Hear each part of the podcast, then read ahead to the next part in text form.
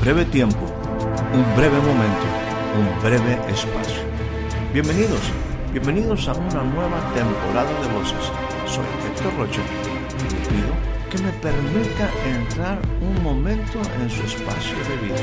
Durante los siguientes minutos deseo tratar temas que puedan ser significativos y aporten valiosa información para el desarrollo integral de su vida. Bienvenidos una vez más a nuestro espacio de voces.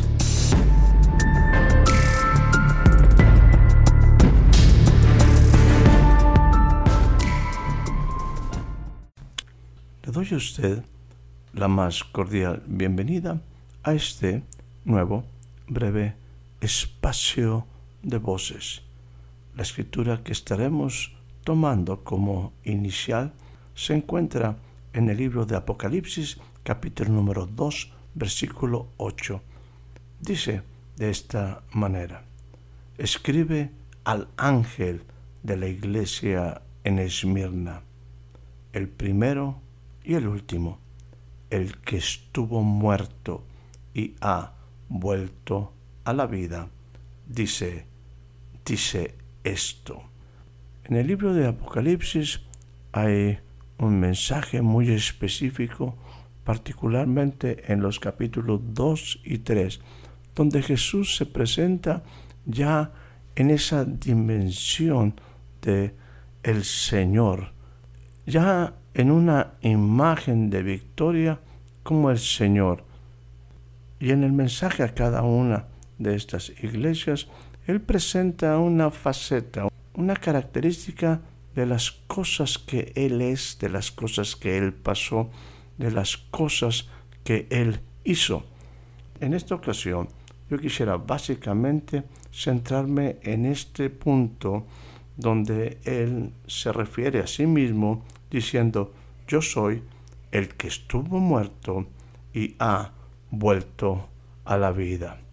Enfatizo, el que estuvo muerto. Quisiera también utilizar como referencia aquella plática, aquel diálogo que se dio después de aquel gran día.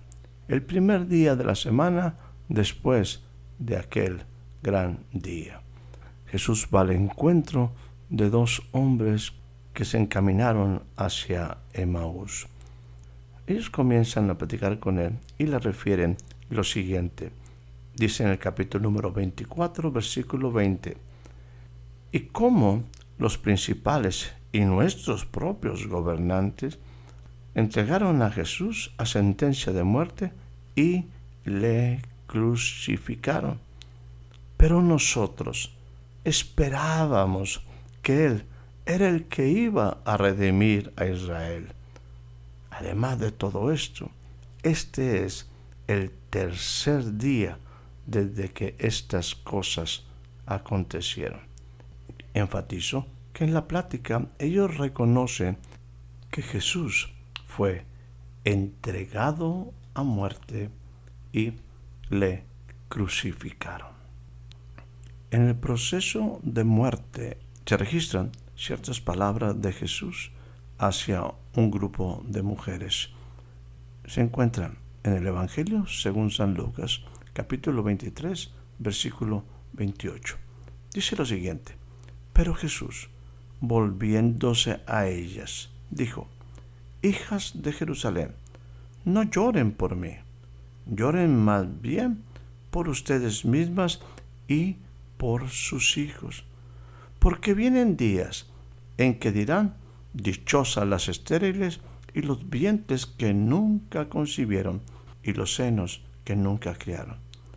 Entonces comenzarán a decir a los montes, caigan sobre nosotros, y a los collados, cúbranos. Y mire esta declaración de Jesús hablando de él mismo. Porque si en el árbol verde hacen esto, ¿qué sucederá en el seco? Qué tremenda declaración. Si esto hacen de un árbol verde, entiendo vigoroso, fructífero, de una vida plena, y los hombres la humanidad hace esto con él, ¿qué sucederá con el árbol, con los árboles de hombres necesitados, frágiles, débiles, como somos nosotros? El tema es que Jesús estaba sumamente consciente de que estaba en un proceso de muerte. Déjeme hablar un poquito de este proceso de muerte.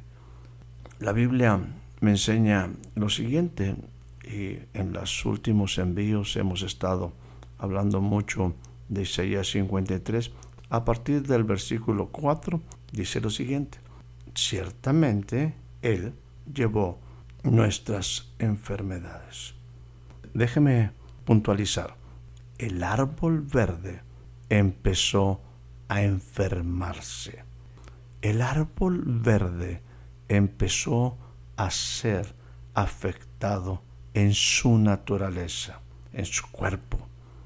Él empezó a llevar nuestras enfermedades.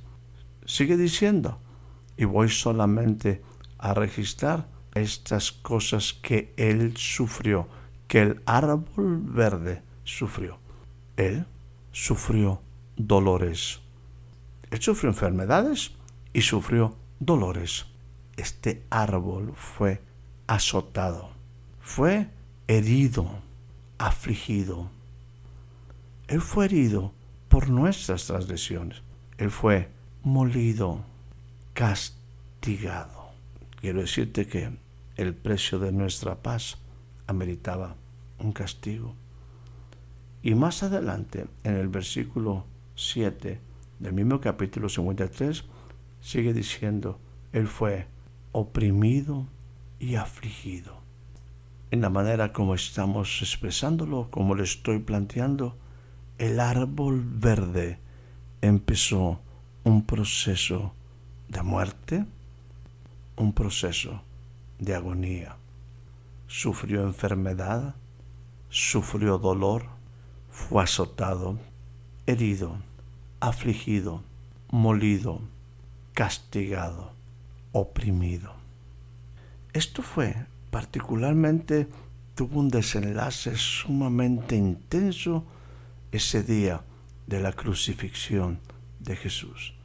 Jesús, como árbol verde, empezó un proceso de agonía.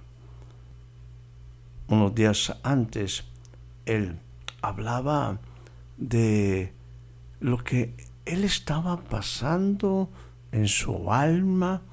Dice la Biblia en el Evangelio según San Lucas capítulo 22, versículo 44, lo siguiente.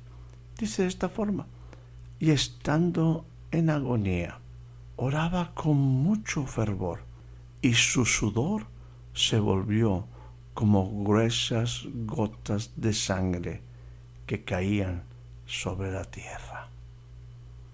Esta referencia muy especial, intensa, descriptiva de este proceso que inició en el alma de Jesús en ese momento cuando él estaba delante del Padre abriendo su corazón, un corazón que también él había abierto a sus, discípulos diciéndole, estoy angustiado sobremanera. Mi alma está angustiada hasta la muerte. Déjame decirte que existen procesos de muerte que son muy difíciles de creer. Existen cosas que rayan en lo inverosímil, parecen cosas imposibles, no son cosas creíbles de inmediato.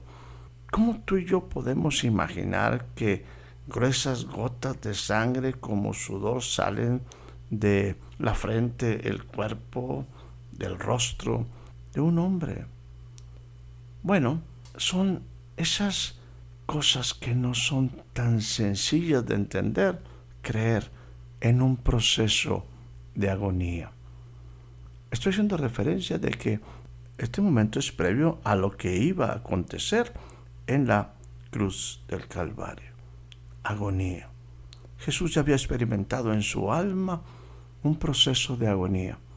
Pero ahora en la cruz del Calvario se está llevando un proceso total, donde se ve envuelto su espíritu, su alma y aún ahora su propio cuerpo. Cuando Jesús fue crucificado, llegó un momento donde Jesús entró en lo que pudiera denominarse una fase o un estado terminal.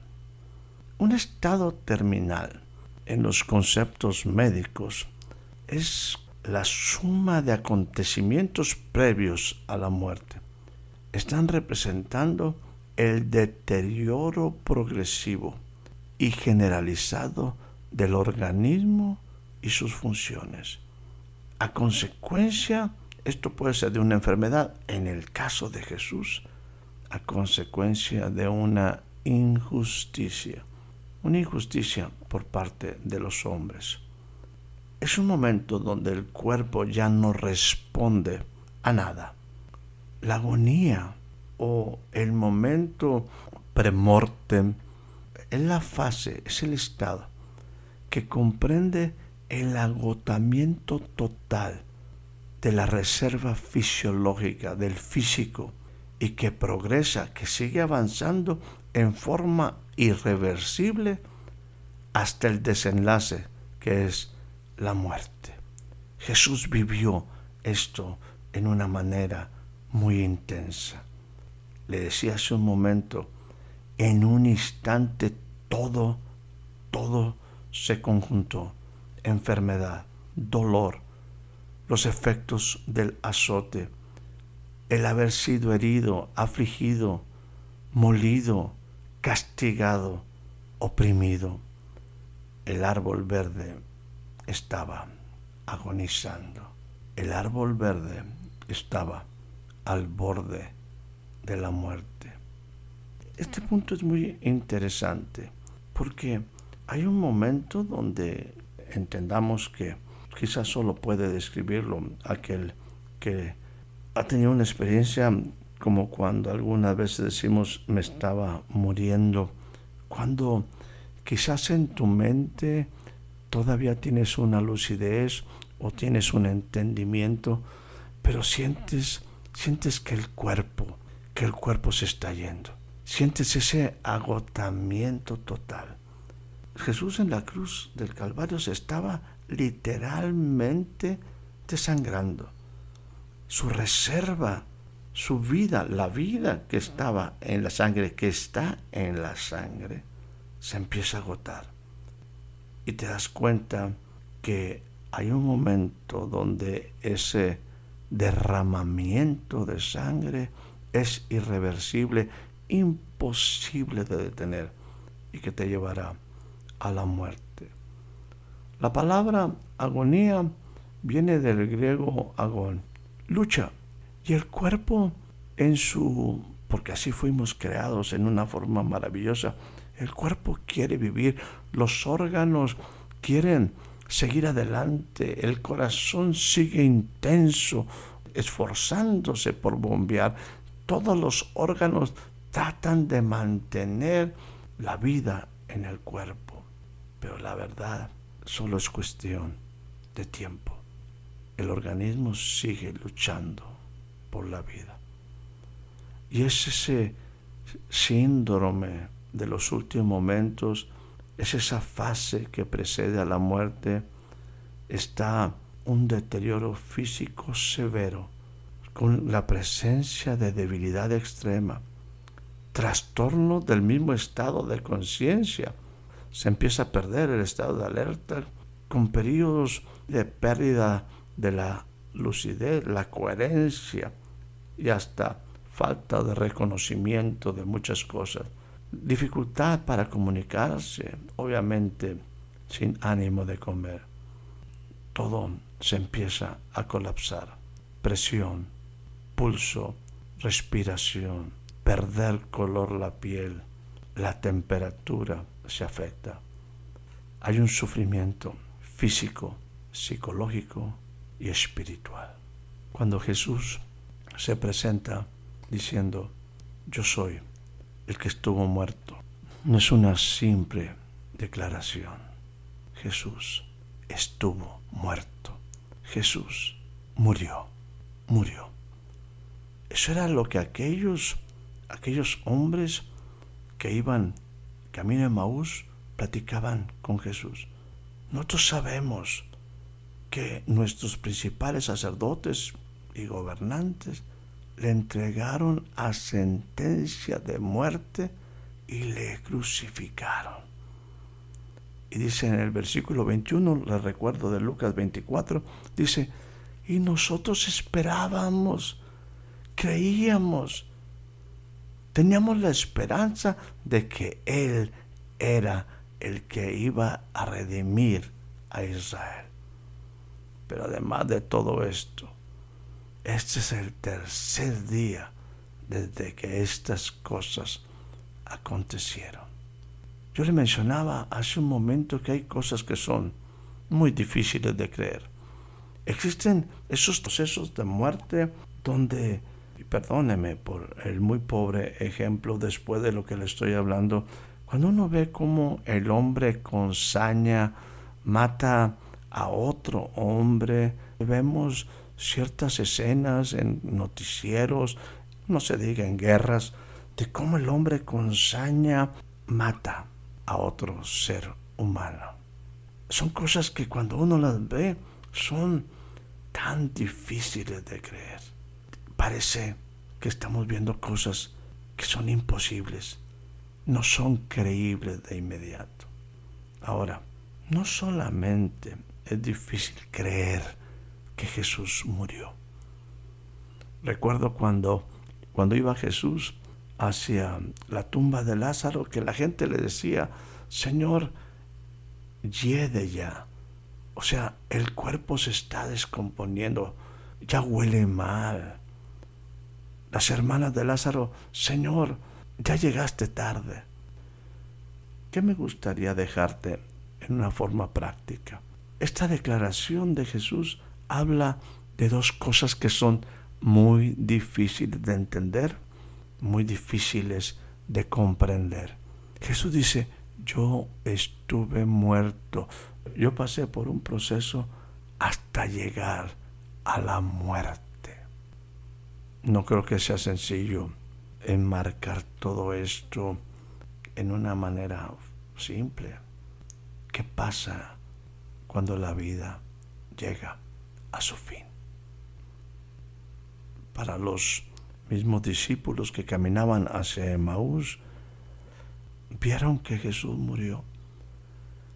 Y lo que había acontecido pues era difícil, difícil de entender, difícil de comprender, difícil de creer, desalentados, confusos, van lejos de Jerusalén. Jesús murió. Sin embargo, también en su plática dice, aunque el día de hoy unas mujeres nos han dicho que han ido a la tumba y que no encontraron el cuerpo, que la tumba estaba vacía.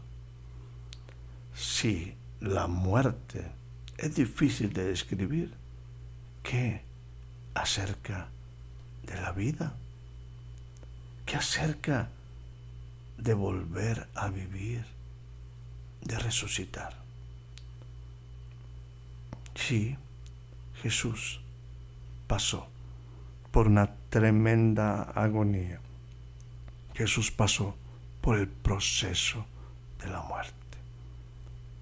Pero él dijo, y vuelvo a leer, Apocalipsis 2.8, el primero y el último. En sus palabras dice, el que estuvo muerto y ha vuelto a la vida. Él volvió a la vida y nos reta a creer que el Padre tuvo el poder para levantarle de entre los muertos, de vencer la muerte. Y porque venció, ahora está sentado a la diestra del Padre y nos invita a que tú y yo entendamos que las cosas que parecen imposibles en el reino de Dios son posibles. Recuerda que el reino de Dios apareció para destruir la palabra imposible, no sólo para hacer las cosas posibles, sino para hacerlas una realidad. Sé parte de la realidad de vida del reino. Él tiene el poder para levantar tu vida, para levantarte de donde estés, para trasladarte del reino de tinieblas al reino del amado Hijo, para hacer que tú tengas una vida verdadera, la cual se encuentra escondida en Jesús. Un árbol verde que murió, pero que volvió a la vida. Que tengas una excelente noche, una excelente tarde, un excelente día. Espero haya disfrutado de este breve espacio de voces. Soy Héctor Rocha. Hasta la próxima.